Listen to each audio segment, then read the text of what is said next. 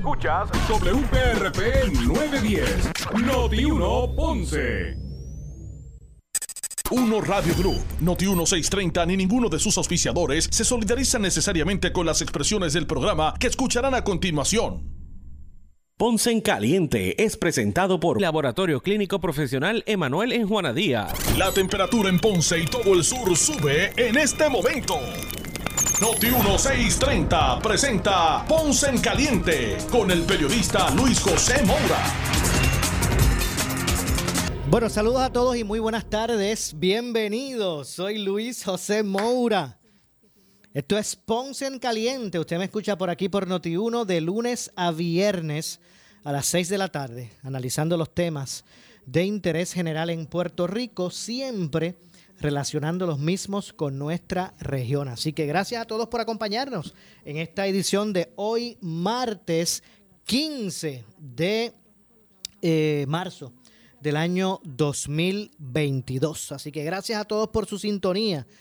Eh, en la tarde de hoy, a los que están ¿verdad? Eh, sintonizados al 910 AM de Noti 1 Sur, como también los que nos escuchan a través de la banda FM, a través del 95.5. Así que con toda la fidelidad que representa, ¿verdad? Esa la banda FM. Así que usted puede escuchar este programa no tan solo por la frecuencia eh, AM, el 910 AM, sino que también a través del 95.5 de eh, la banda FM. También, obviamente, pues mire, si usted por alguna razón no pudo escuchar el programa, puede ir a, noti1.com, nuestra página eh, web, y va al área de podcast y allí puede conseguir el podcast de Ponce en Caliente. Así que gracias a todos por su sintonía. Hoy los maestros, eh, ¿verdad? Eh, convocados por varias de las organizaciones magisteriales del país, pues marcharon, hicieron, realizaron su manifestación, su marcha del Capitolio a la Fortaleza Continúan los reclamos de los maestros en términos de, condiciones laborales. Así que hoy eh, una convocatoria se llevó a cabo donde los maestros pues se manifestaron, no tan solo más allá del aspecto salarial, sino que también otros aspectos como el retiro eh, y condiciones realmente eh, laborales, que, laborales que serán impactadas por la puesta en vigor del plan de ajuste de deuda. Eso, entre otras cosas, se desarrolló en el día de hoy para ese tema vamos a estar conversando, que me dicen que ya lo tengo en la línea telefónica, eh, el profesor Domingo Madera, que ya lo tengo por aquí en línea telefónica. Así que vamos a darle la bienvenida. Vamos a hablar con el presidente de la organización magisterial EPA, Educadores Puertorriqueños en Acción. Así que le damos de inmediato la, bienvenida al profesor Domingo Madera. Buenas tardes, profesor. Buenas tardes, Maura. Es un gran placer estar contigo y todos tus escuchas. Bueno, como siempre, gracias por acompañarnos. Decía que hoy, bueno, hoy hubo una convocatoria de, los maestros nuevamente. Eh, hicieron esta marcha del Capitolio a la Fortaleza. Eh, siguen los reclamos por los asuntos laborales los maestros. ¿Cómo usted ve el asunto? ¿Cómo usted ve el ejercicio? Este punto en que nos encontramos, ya en vigor, ¿verdad? el, el plan de ajuste de deuda. Ya, ya entró en vigor el plan de ajuste en el día de hoy y, los maestros pues siguen con esta inconformidad que hay eh, relacionado con el sistema de retiro, donde eh, no hay nada concreto todavía. Eh, cuál va a ser cuál va a ser el futuro del magisterio puertorriqueño en relación a, su retiro pues este, la Junta propone unas cosas, el gobierno dice que, que está negociando con la Junta para que eh, la cantidad de, pensión que le toque a, la persona sea el 50% del sueldo que, se le venga el, maestro en el momento de retirarse, pero eso todavía... ¿En cuánto tiempo sería eso? ¿Con cuántos años? ¿Con cuánto tiempo? Eh, eh, eh, yo creo que yo creo que el descontento mayor que tiene el maestro al día de hoy es que, que tendría que retirarse a los 63 años de edad, 63 años o más.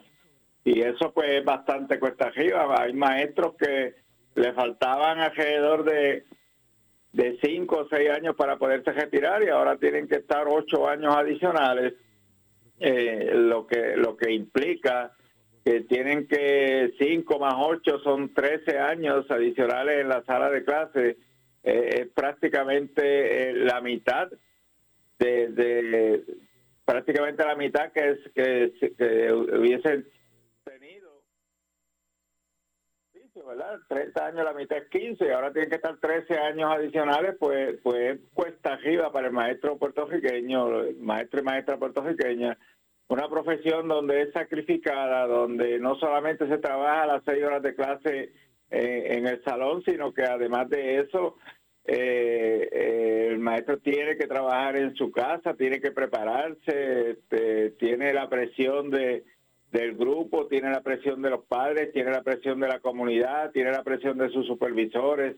Así que el trabajo del maestro en la sala de clases no es algo sencillo eh, y, los tiempos han ido cambiando, la situación en la sala de clases son, son cada día se compone más difícil y tener que estar ya después de 55 años, tener que estar 8 años adicionales en la sala de clases es cuesta arriba. Yo eh, eh, me reuní ayer con, con, la Junta de Control Fiscal vía Zoom y una de las, las propuestas que yo le llevé es que en vez de un 50% se, se suba a un 60%, a un 55 o un 60% eh, la cantidad de la pensión, pero que además de eso se le pague la aportación patronal al maestro hasta que llegue a los 65 años, porque si el maestro se acoge al Seguro Social, pues a los 65 años ya estaría entonces acogiéndose al Medicare y no, no tendría tanta necesidad de que se le cubra la aportación patronal de 100 dólares eh, y, que se negocie con el Seguro Social para que el Seguro Social sea completo para los maestros, no, no como ahora que prácticamente lo que se ofrece es un 30% de, de, del Seguro Social al maestro cuando se retira, a, a, los que a, los poquitos que han pagado el Seguro Social, lo que ofrecen prácticamente como un 30% cuando se retiran. Okay.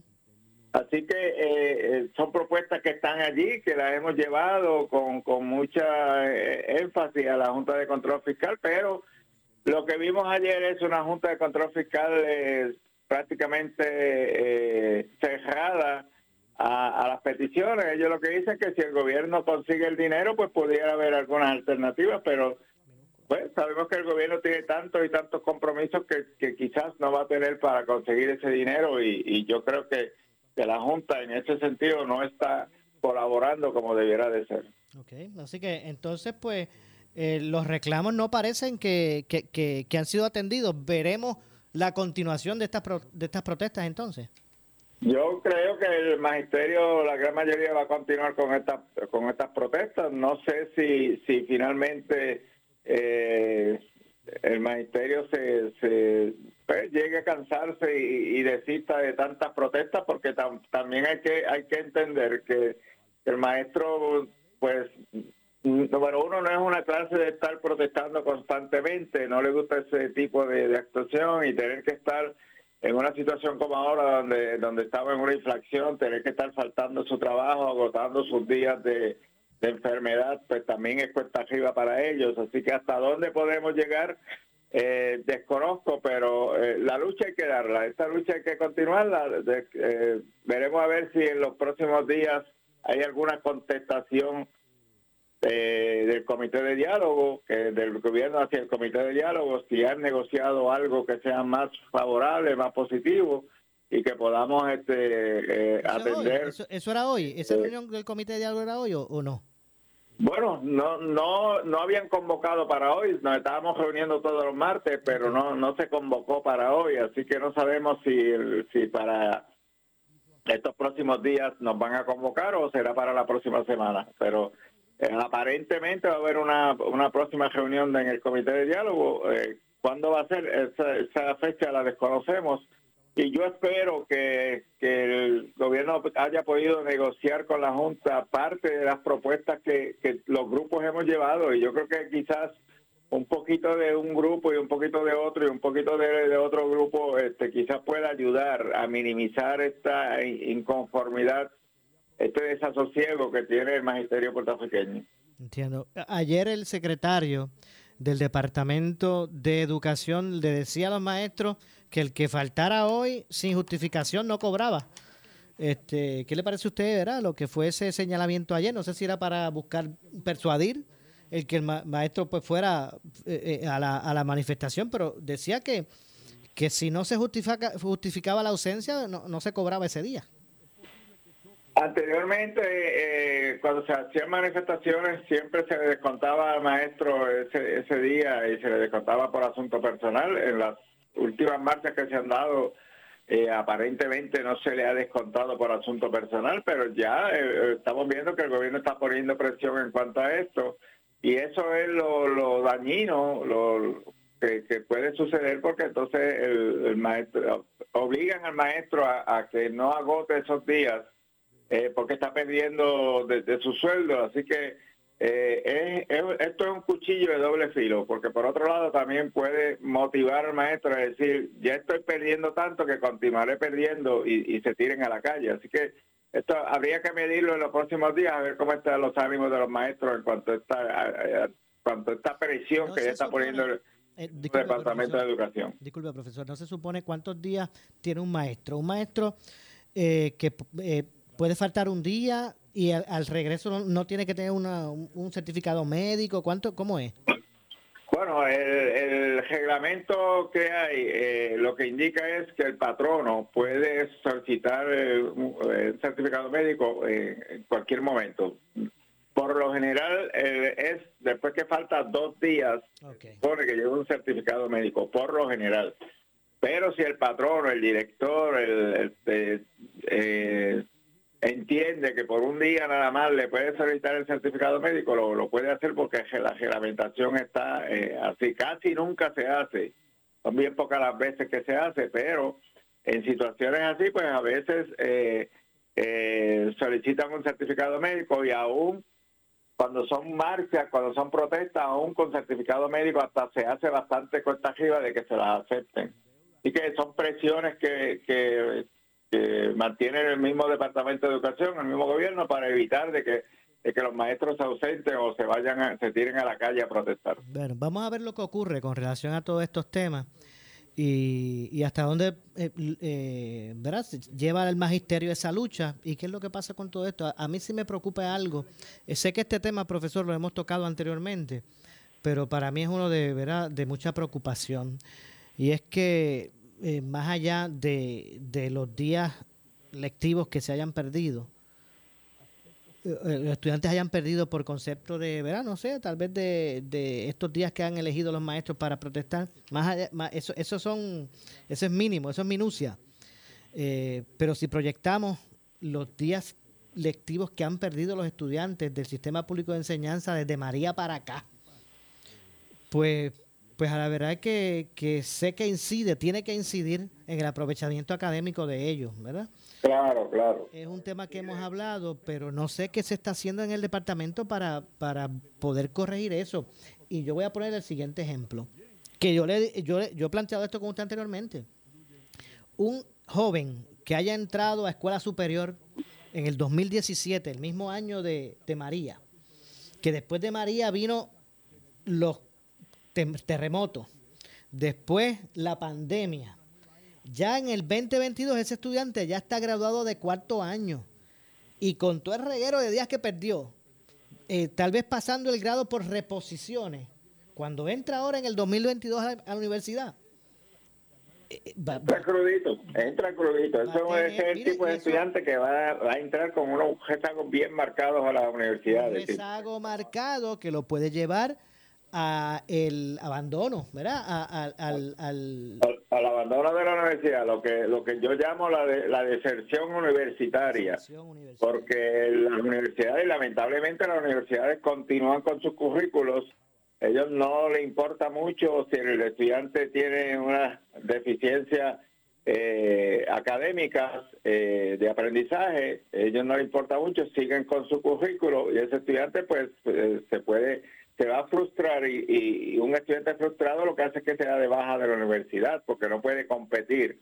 Así que eh, lamentablemente eh, el que se queda pues puede salir quizás eh, y, puede quizás minimizar algunas desventajas académicas que tenga, pero finalmente va a salir también de la universidad con unos rezagos que posiblemente los van a marcar para toda su vida. Y eso es lamentable, eso es lo que yo llamo entonces que vamos a tener una sociedad con una educación mediocre. Y, y, no es porque el estudiante no haya querido aprender, sino que el mismo sistema, el mismo país no le ha dado esas oportunidades para que se pueda desarrollar, incluyendo desde la educación pública y hasta privada, incluyendo también la universidad, cuando ese estudiante entra a la universidad y tampoco se le, se le aplican, se le dan unos cursos remediativos para que pueda sufragar eh, esa, deficiencia que, tiene. Porque yo siempre he dicho y cojo de ejemplo matemáticas, que es una de, de las clases básicas. Eh, nadie puede aprender a multiplicar si no sabe sumar.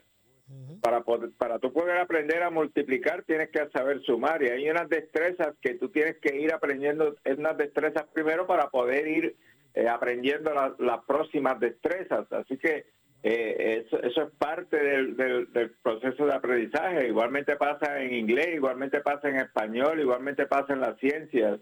Y, y hay cosas que, que, que, tú tienes que irlas aprendiendo antes, eh, destreza a destreza, para poder dominar las demás.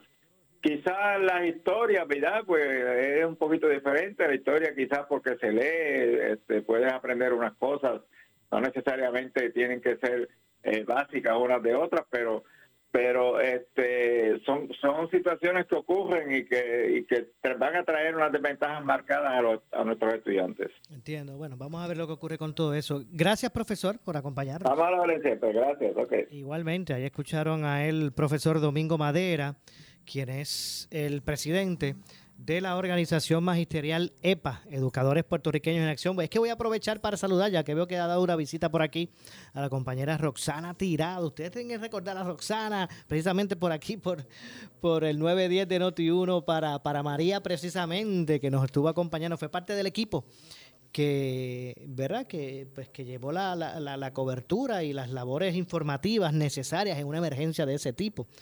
Eh, fueron largas horas las que estuvimos aquí al aire con Roxana, eh, informando, ¿verdad? Y, haciendo la labor que, que, nos correspondía en ese momento dado, ¿verdad? Luego de una, una emergencia de esa magnitud. Saludos, Roxana, ¿cómo estás? Saludos, saludos, Mora. Muy contenta de estar nuevamente aquí detrás de los micrófonos de Noti1.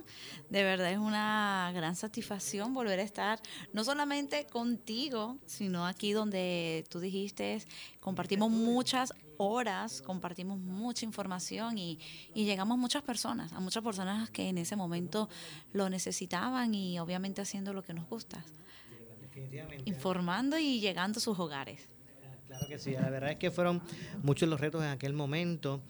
Eh, y, y, recuerdo las largas horas que estuvimos en este estudio precisamente, eh, sin, sin pausas, eso era ahí corrido, este, eh, presentándole a las personas la, información que nos recogían de la calle, los, los, restantes compañeros, porque no habían comunicaciones, no había internet, no había nada de eso.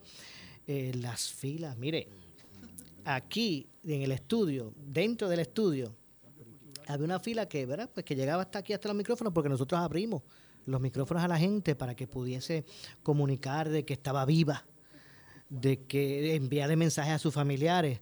Y la, la, fila, ¿verdad? De gente llegaba afuera. No, pero lo más lo, lo, más impactante fue, ¿te recuerdas que fui una de las primeras personas que le llegó la señal del ah, teléfono móvil y que tú anunciaste que íbamos, íbamos a colocar el teléfono a disposición mm, del pueblo y el estacionamiento se llenó una cosa increíble y todas las personas llamando a sus familiares en el exterior y yo te lo puedo jurar que ha sido uno de los momentos más eh, mágicos e importantes que yo he vivido, porque yo lloraba con cada una de esas llamadas. Me acababa de llegar la, la, señal, pero yo tampoco tenía mucha señal así increíble, porque era el primer día. Y ese día se realizaron más de sobre unas 500 llamadas. Y yo lloraba con cada una de las llamadas, porque era el escuchar como que, hello, estoy vivo, aquí estoy. Es increíble, es increíble cómo eh, las comunicaciones unen cómo las comunicaciones pueden llegar a, trascender y hacer una historia. Y eso, eso fue parte de, la, de lo vivido eh, y del trabajo, ¿verdad?, que, que, se hizo por un sinnúmero de compañeros para, para el pueblo a través de aquí, ¿verdad?, de la señal de, de, de Noti1, del 910 AM de Noti1. Eso, eso que, que recuerdas también, tampoco se a mí de mi, de mi pensamiento, eh, cuando tu teléfono eh, mostró signo de vida, ¿verdad? peleando porque no tenía. Yo no tenía, yo no tenía. Y entonces, pues la verdad sí que, que personas de todo tipo llegaban hasta aquí, esa satisfacción de saber que pudieron comunicarse con sus familiares. Eh, ese mismo sentir tuyo con la llamada me pasaba a mí aquí. La gente duraba, tardaba 30 segundos en, en, en, caer en llanto y, y, no es para menos, ¿verdad? No era para menos. Eh, pero la satisfacción después fue que, la gente pues se iba mucho más contenta, aliviada, de cierto modo esperanzada, más bien esperanzada de que sus familiares lo escucharon. De hecho, después nos traían anécdotas de que sí, de que eventual que, que, la gente pues se estaba se estaba eh, comunicando de esa forma, que fuimos vehículo, ¿verdad? De, de enlace entre entre familiares. Y te puedo comentar que luego de eso quedé con amistad de muchas personas, muchas personas eh, que aquí me recuerdan con mucho cariño. En estos días estaba yo revisando unas cosas en mi casa y me encontré con tarjetas de personas que me hicieron llegar días después agradeciéndome. Y hoy por hoy mantengo contacto con esas personas porque se nos dio la oportunidad de compartir más allá de esa prueba de, de poderle prestar su teléfono y se ha mantenido la amistad a través de los años. O sea que esto es algo increíble. Y es que, como yo siempre digo, Roxana, la, la, crisis, de la crisis eh, uno pasa las oportunidades, ¿verdad? La, la, crisis también trae oportunidades. Y es lo importante eso, poder trascender, trascender la crisis. Crisis habrán y seguirán habiendo. Es poder eh, eh, trascender las mismas y evolucionar, definitivamente. Y, yo creo que en aquel momento el pueblo de Puerto Rico tuvo la oportunidad de demostrar esa solidaridad que, ha mostrado con otros pueblos hermanos en momentos de crisis. En aquel momento, eh, eh, pues se mostró para nosotros mismos, ¿verdad? Eh, y la verdad que eso fue algo muy bonito. Eh, y aun cuando uno puede decir en este momento, vamos a hablar de un momento bonito en el huracán, bueno, pero eso, de eso es lo que se trata, de, de, que la crisis trae eh, otras cosas. Lo negativo pues también se torna a positivo. Y eso fue lo que vivimos así. ¿Usted recuerdas aquellas jornadas larguísimas eh, leyendo desde las 6 de la mañana a los 5? No, desde las 5 de la mañana hasta las 4 o 5 de la tarde que había toque eh, de queda y cuando nosotros salíamos de aquí era prácticamente los únicos carros que estaban en la calle y los mensajes que había que dar en esas hojas blancas, no había señal, no había internet.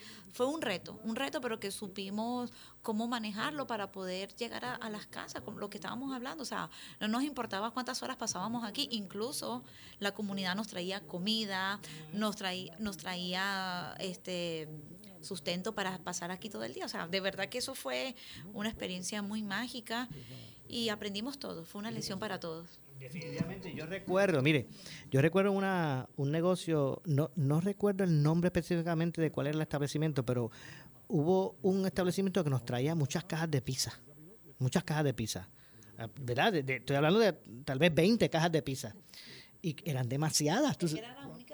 Era era, eran demasiadas y recuerdo compañeros de aquí que nos unimos, muchos, esto no fue un, esfuerzo de uno, y entonces salían a las intersecciones en los semáforos, donde estaban los policías dando tránsito, para repartir ¿verdad? también esas pizzas eh, y llevarle agua a los policías en, los semáforos. La verdad que, fue una transformación, ¿verdad? Como, como pueblo eh, eh, extraordinaria, ¿verdad? Solidaridad yo siendo extranjera, yo siento y pienso que Puerto Rico es un Puerto Rico antes de María y después de María. Y pude vivir esa transformación. creo que después de, todo lo que hemos pasado en estos últimos cinco años, hemos evolucionado. O sea, han pasado muchas cosas que hemos aprendido sí o sí. Extranjera, si tú eres, tú eres una, tú eres ponceña, Tú, eres ponceña, una venezo-colombiana ponceña. bueno, ya tú sabes. Así que yo, yo, mire, en otra época a Roxana le, le podían llamar mochilera. Porque ella está en Venezuela, ella está en Colombia, ella está en, en Miami, está en Puerto Rico. Así que nada, pero uno, uno se forja, ¿verdad? Uno es de donde se siente. Y uno se- y la vida pues forja, forja a uno. Así que hay que aprender a vernos más en lugar de, de, de una manera sectorial, hay que vernos más como ciudadanos del mundo, porque eso es lo que somos. somos eso es lo que somos, ciudadanos del mundo que pues que tenemos diferentes costumbres, costumbres distintas, pero, pero somos eso, ¿verdad? Precisamente ciudadanos del mundo. Tengo que hacer la pausa. Regresamos de inmediato. Gracias, Roxana. Gracias a Roxana Tirado. Seguro que sí. Hago la pausa, regresamos de inmediato. Soy Luis José Moura. Esto es eh, Ponce en Caliente. Pausamos y regresamos. En breve le echamos más leña al fuego en Ponce en Caliente por Notiuno 910. Soy Carmen Jovet y te invito a que participes en el programa de la Alianza por la Salud del Pensionado, la alternativa de salud del pensionado y la pensionada puertorriqueña. Todos los miércoles a las 3 y 30 de la tarde por Notiuno 630. Recuerda, la alianza saca la cara por ti en los momentos difíciles. Te da más y mejores beneficios ampliados. Miércoles a las 3 y 30 por Notiuno. Te esperamos. Agárrate, que seguimos con la superventa en Adriel. No te quedes sin tu Toyota nuevo con pagos desde 129 en el Corolla y pagos desde 200 en Corolla Cross, RAV4 y Tacoma. Además, cero pagos hasta mayo 2022. Bonos de hasta 3 mil dólares en todos los modelos Highlander y mantenimiento gratis en Forerunner y Venza. Visítanos en Adriel Dorado, Río Grande o Barranquitas. Aquí somos Toyota. Llama hoy al 419 Este próximo 17 de marzo disfruta la transmisión de pelota dura desde Adriel Toyota. Búscanos en Facebook. La Universidad Ana Jiménez en Cupey te invita a participar del segundo 5K Deja tu huella, córrelo o camínalo. El domingo 27 de marzo a las 6 y 30 de la mañana a beneficio del Fondo de Becas. Inscríbete en micarrerapr.com o llama al 787-766-1717, extensión 6496. Recuerda, domingo 27 de marzo, saliendo de la Universidad Ana Jiménez en Cupey. Participa y deja tu huella. Somos Noti 1630. Noti 1630. Primera fiscalizando. En breve le echamos más leña al fuego en Ponce en Caliente por Noti 910. Por su calidad de servicio. Por su conveniente horario. Así es el Laboratorio Clínico Profesional Emanuel, siempre brindándote un servicio de excelencia con tecnología precisa y avanzada para un resultado confiable. Un laboratorio completo. Y los resultados los recibo rápido y hasta por email. Con servicio a industrias y también a domicilio. Haz de Laboratorio Clínico Profesional Emanuel tu laboratorio de confianza. Ese es el mío. Y el mío también. En Juana Díaz, llámenos al 260-5504 o al 580-0080.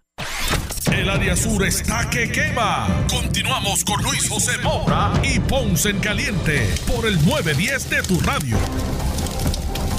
Bueno, estamos de regreso. Son las 6 con eh, 32 de la tarde. Estamos de regreso. Esto es Ponce en Caliente. Usted me escucha por aquí por Noti 1 de lunes a viernes a las 6 de la tarde, de 6 a 7, analizando los temas de interés general en Puerto Rico, siempre relacionando los mismos con nuestra región. Así que gracias a todos los que están en sintonía eh, a esta hora, 6 con eh, 32 de la tarde. Y eh, como decía al inicio, eh, hoy tomó efecto, ¿verdad? Tomó, hoy se puso en vigor el plan de ajuste de deuda para el gobierno de Puerto Rico. ¿Qué es eso? ¿Qué es el plan de ajuste de deuda? Pues mire, es ese plan de pago que le han hecho a Puerto Rico eh, para que pueda salir de su quiebra. Puerto Rico no podía cumplir con sus compromisos fiscales, eh, por lo que fue una quiebra.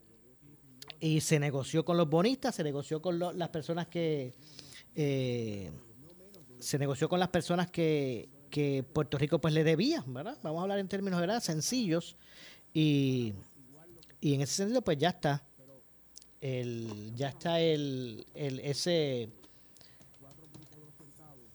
ese ese plan reestructurado hoy hoy toma vigor, hay quien está a favor del mismo, hay quien está en contra, pero no cabe duda que esto pues permite que Puerto Rico pueda seguir eh, adelante. El gobernador ayer se expresó en un mensaje, me parece que eh, fue algo estratégico, ¿verdad? Para dar adelante, para dar primero, dar, eh, salir primero a, hablar de las bondades que a su juicio tiene ese plan de ajuste de deuda para que ya pues hoy surgieran, ¿verdad? El debate. Hoy, hoy arrancar el debate, pero basado en lo, en lo expresado por el, por el gobernador. Así que no cabe duda pues que eh, el gobernador pues, aprovechó para, para en ese sentido eh, eh, pues plantear, ocupar el campo del tema que en el día de hoy pues iba a ser el, el, ese tema, ¿verdad? El tema del día, aunque eso es, no es el único tema que captó la, la atención pública en el día de hoy, también el asunto del, del, de la propuesta de, de aumentar el costo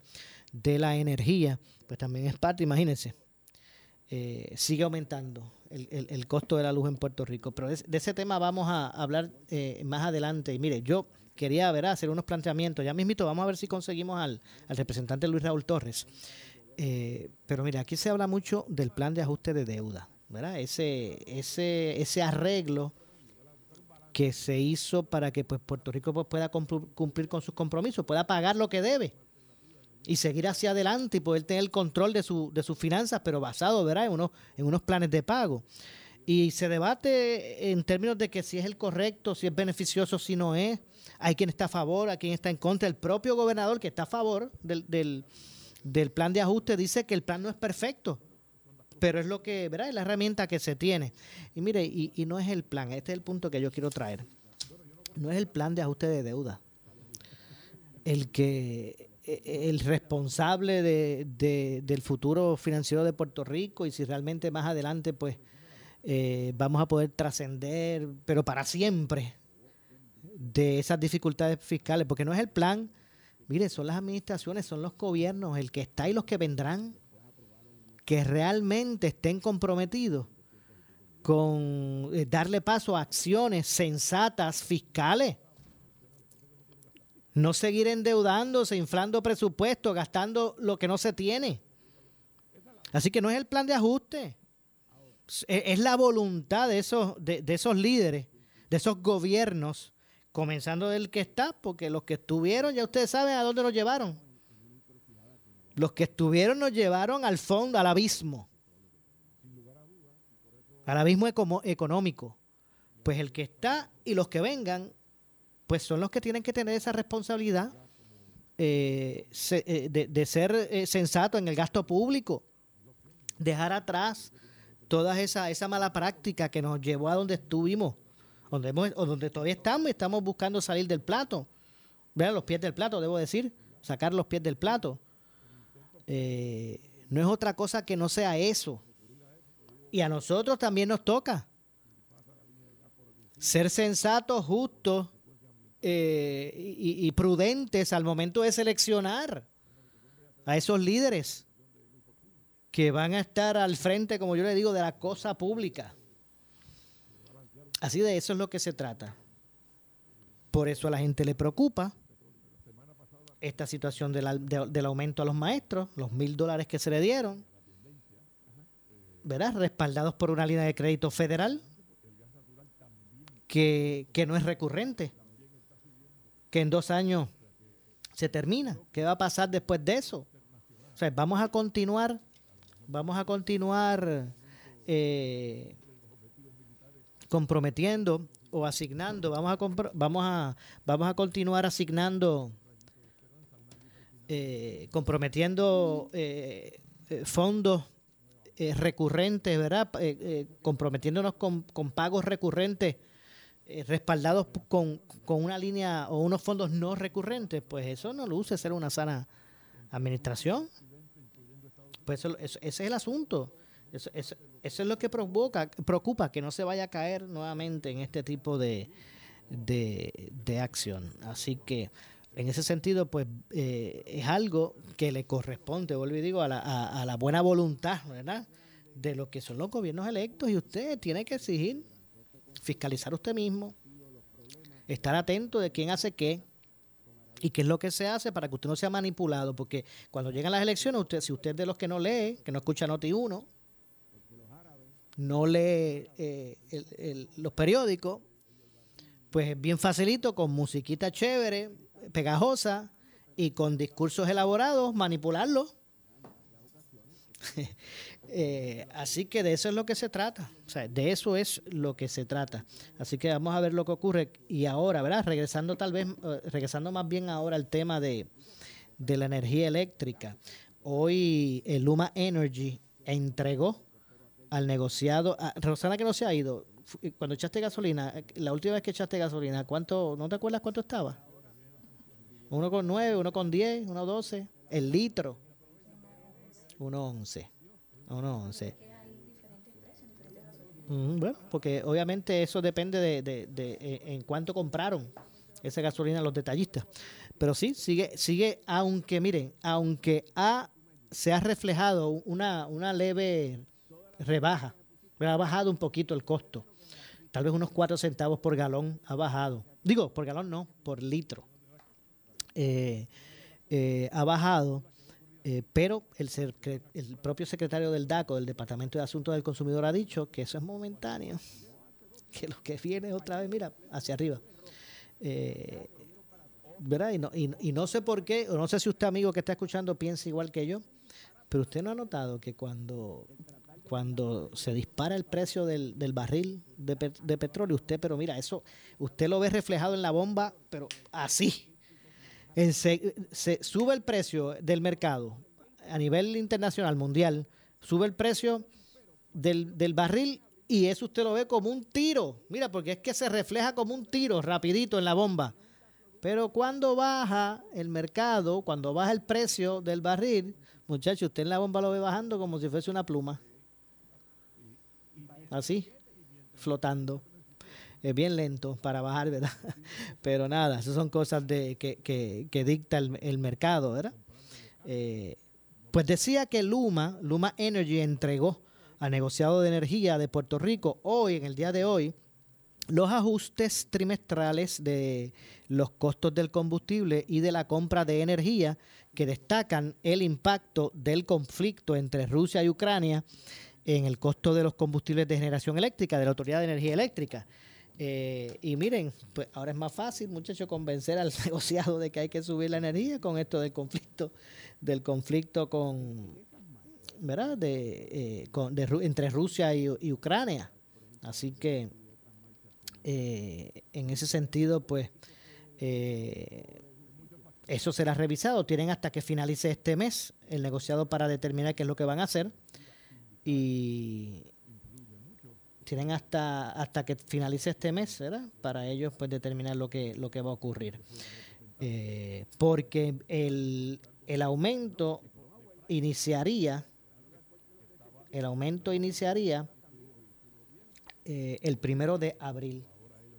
El primero de abril sería eh, el que se reflejaría el aumento y ese aumento pues sería por tres meses porque esto se revisa de forma trimestral. Así que bueno, esperemos. Esperemos que el cantazo eh, no sea tan, tan, fuerte y que, y que dure poco.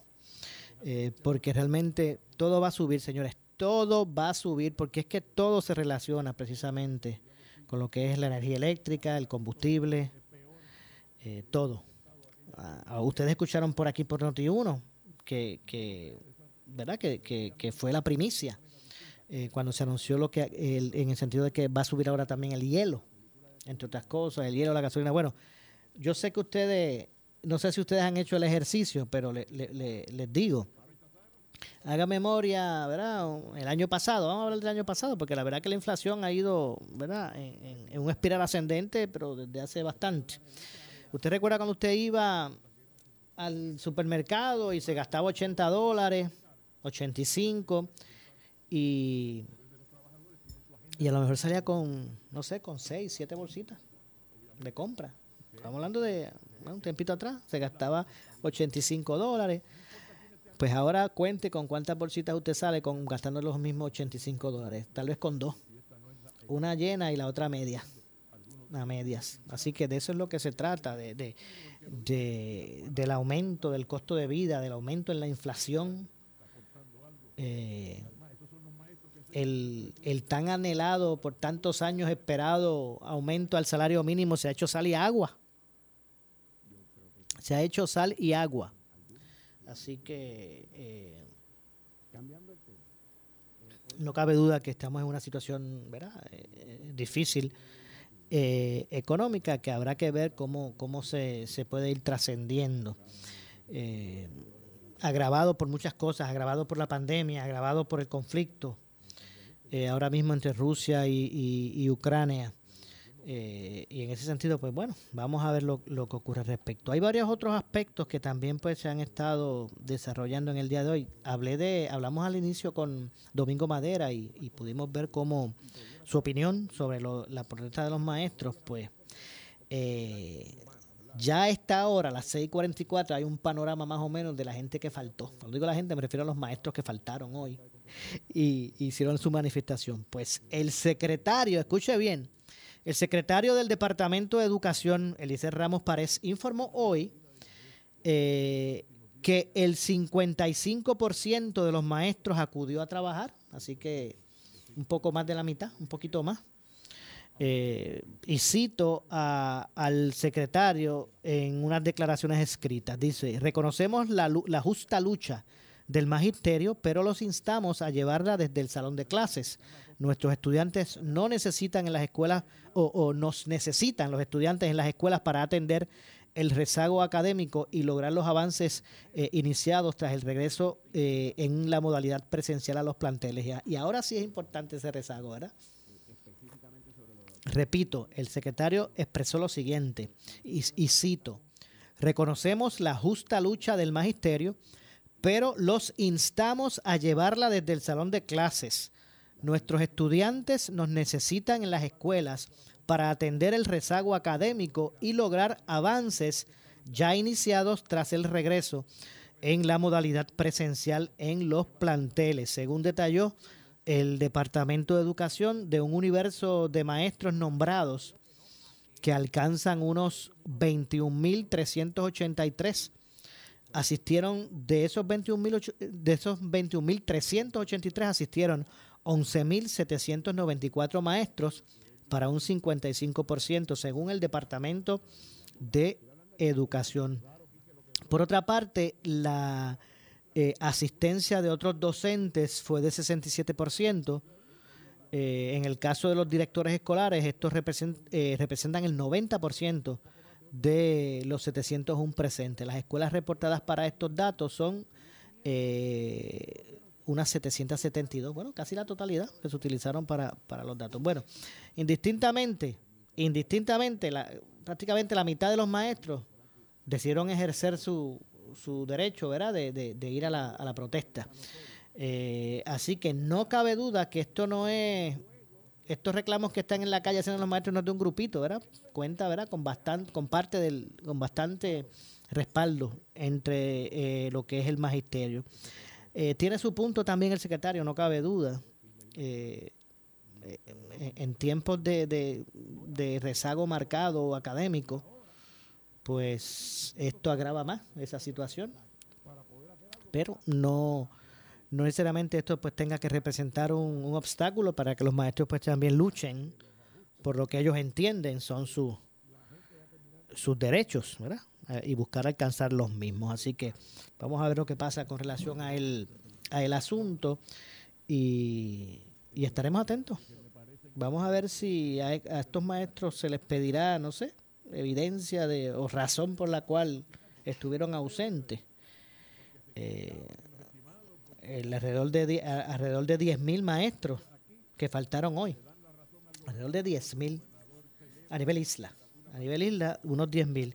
De los 21.383, alrededor de 10.000 fueron los que, los que faltaron.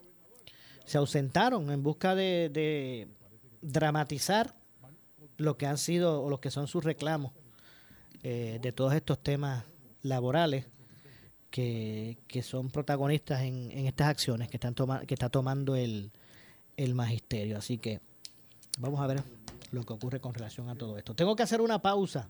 Regresamos con el segmento final. Soy Luis José Moura. Esto es Ponce en Caliente. Usted me escucha por aquí de lunes a viernes, por aquí por Noti1, de 6 de la tarde a 7, analizando los temas de interés general en el país. Pausamos y regresamos. En breve le echamos más leña al fuego en Ponce en Caliente por Notiuno 910.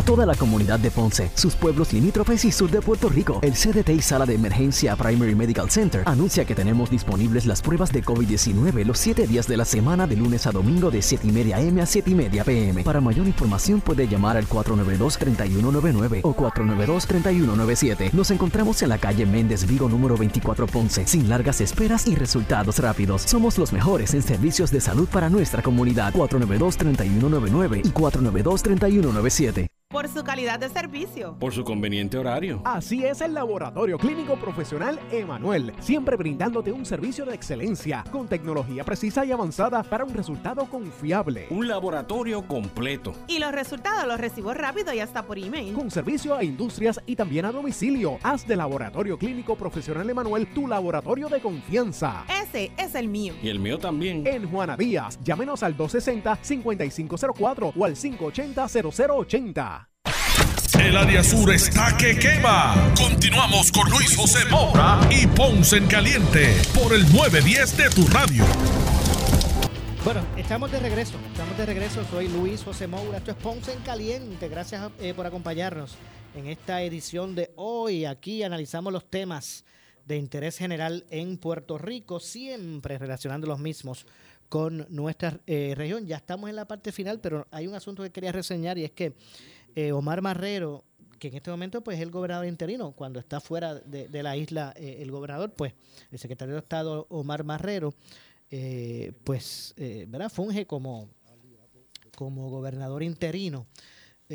pues Marrero expresó, detalló en el día de hoy, hoy martes, las nuevas restricciones económicas para algunas agencias de gobierno que no podrán realizar emisiones de bono como parte del plan de ajuste de deuda que entró en vigor y, es obvio, pero eh, eh, sacrificio tiene que haber, ¿verdad? Sacrificio tiene que haber.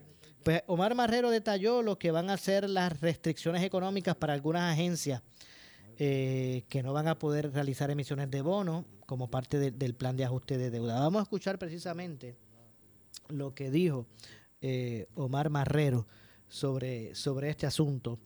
Eh, escuchemos sus declaraciones fungiendo como gobernador interino. Vamos a escuchar lo que dijo sobre, sobre este tema. Nuevo contrato social requiere que ninguna administración se pase de lo que es un nuevo límite de deuda de 7.94%. Ese es el nuevo límite de deuda. Actualmente vamos a estar en 6.5%. No obstante, no preveemos la necesidad de emitir deuda. A eso le añado, no se va a poder emitir deuda para financiar déficit o para cuadrar la caja. Eso se prohíbe. Para emitir deuda únicamente se puede para obra capital. E incluso el principal de esa deuda se tiene que amortizar en los primeros dos años eh, eh, inmediatamente. Y cualquier refinanciamiento de esa deuda tiene que lograr ahorros netos en cada año de ese itinerario de amortización sin extender la fecha de vencimiento, incrementar la tasa ni tampoco la deuda. Así que se ponen unas cortapisas claras de cómo y cuándo se puede emitir deuda para garantizar que esas prácticas que se incurrieron en el pasado no vuelvan a ocurrir. Todo esto se logra protegiendo a los pensionados. 165 mil pensionados no vieron sus recortes, no vieron un solo recorte a su a creencia o a sus pensiones. Durante el mismo término que por seis años los acreedores no cobraron un centavo. Y eso lo garantizamos priorizando lo que son nuestras poblaciones más vulnerables. No solamente eso, como parte del plan de ajuste, se restituye 1.377, casi 1.4 billones o 1.400 millones de dólares a las cuentas de los empleados públicos que eran participantes del sistema 2000. Y como ustedes recordarán, esa, esos eran fondos, dinero que eran de los empleados y que no estaban debidamente segregados y debidamente invertidos. Así y también se crea un fideicomiso para protección de los pensionados, que por los próximos 10 años se busca colateralizar en un 50%. ¿Para qué? Para garantizar que si en años futuros tenemos mayor presión presupuestaria, podamos garantizar lo que es el pago de las pensiones, que como ustedes bien saben, hoy día 20% eh, de nuestro presupuesto va dirigido a pagar las pensiones de 165 mil empleados públicos, incluyendo 43 mil em, eh, maestros. Bueno, las agencias que no podrán emitir deuda nuevamente son la Autoridad de Financiamiento de la Infraestructura, lo que le llaman AFI, eh, la Autoridad para el Distrito del Centro de Convenciones, la Autoridad de Edificios Públicos, la Corporación de Finanzas Públicas y el sistema de retiro del gobierno central. Vamos a, escuchar, a continuar escuchando lo que dijo eh, Omar Marrero. Las agencias este que no van a poder emitir deuda nuevamente. Vamos una a una.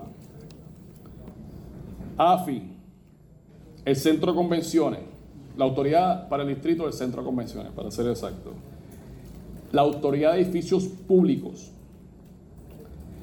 lo que se conoce como la Corporación de Finanzas Públicas o el Public Finance Corporation y el sistema de retiro del gobierno central. Esas entidades que emitieron deuda y que tenían bonos en circulación que fueron reestructurados o cancelados como parte de este plan de ajuste, ya no van a poder emitir deuda. En la ley 53, Celia, la ley 53 del 2021 que se firmó para viabilizar el plan de ajuste, incluía esas disposiciones donde básicamente se eliminaba esa autoridad que tenían esas agencias en su ley orgánica para emitir deuda y se retrotraía esos ingresos al Fondo General. Bueno, hoy martes entró en vigor, como hemos ya reseñado, el plan de ajuste de deuda, el cual reduce el monto total de la deuda del gobierno central de 34. Miren, escuchen bien este número. A, este, a esta magnitud fue que los, gobiernos anteriores que han pasado nos embrollaron, nos endeudaron. Eh, el monto alcanzó, llegó a alcanzar los 34 mil millones de dólares. No estamos hablando de 34 mil dólares, estamos hablando de 34 mil millones de dólares. Pues el plan de ajuste de deuda redujo precisamente eh, esa deuda a pagar de 34 mil millones de dólares a 7 mil 400 millones. Eh, una reducción de un 78%.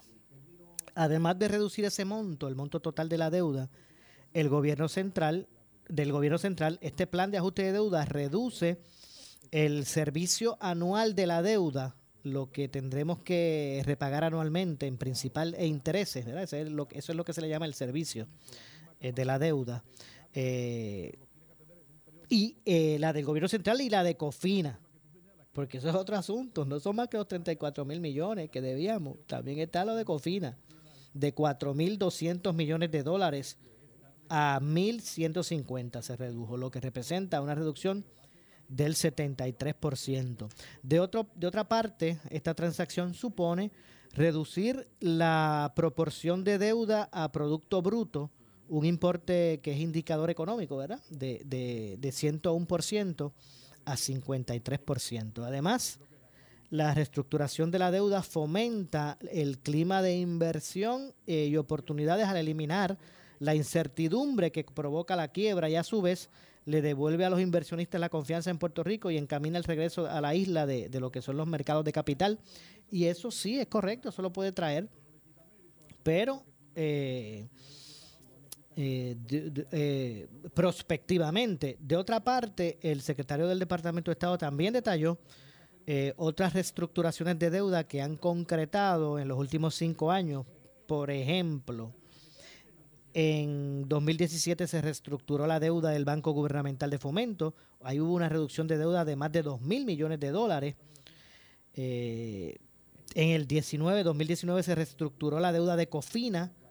Se redujo la misma consolidada en, en un 32%. Bueno, lamentablemente se nos ha acabado el tiempo. Yo regreso, como de costumbre, mañana. Eh, con más a esta misma hora, a las 6 de la tarde. Soy Luis José Moura que se despide, pero mire, usted amigo, amiga que me escucha, no se retire. Ya yo escucho por ahí el coro de cuatro años más. Cuatro años más. Por ahí escucho la tumba coco y es que ya llegó por ahí, se está preparando. El gobernador de la radio, Luis Enrique Falú, viene por ahí luego de la pausa. Así que usted no se retire. Tengan todos eh, buenas noches.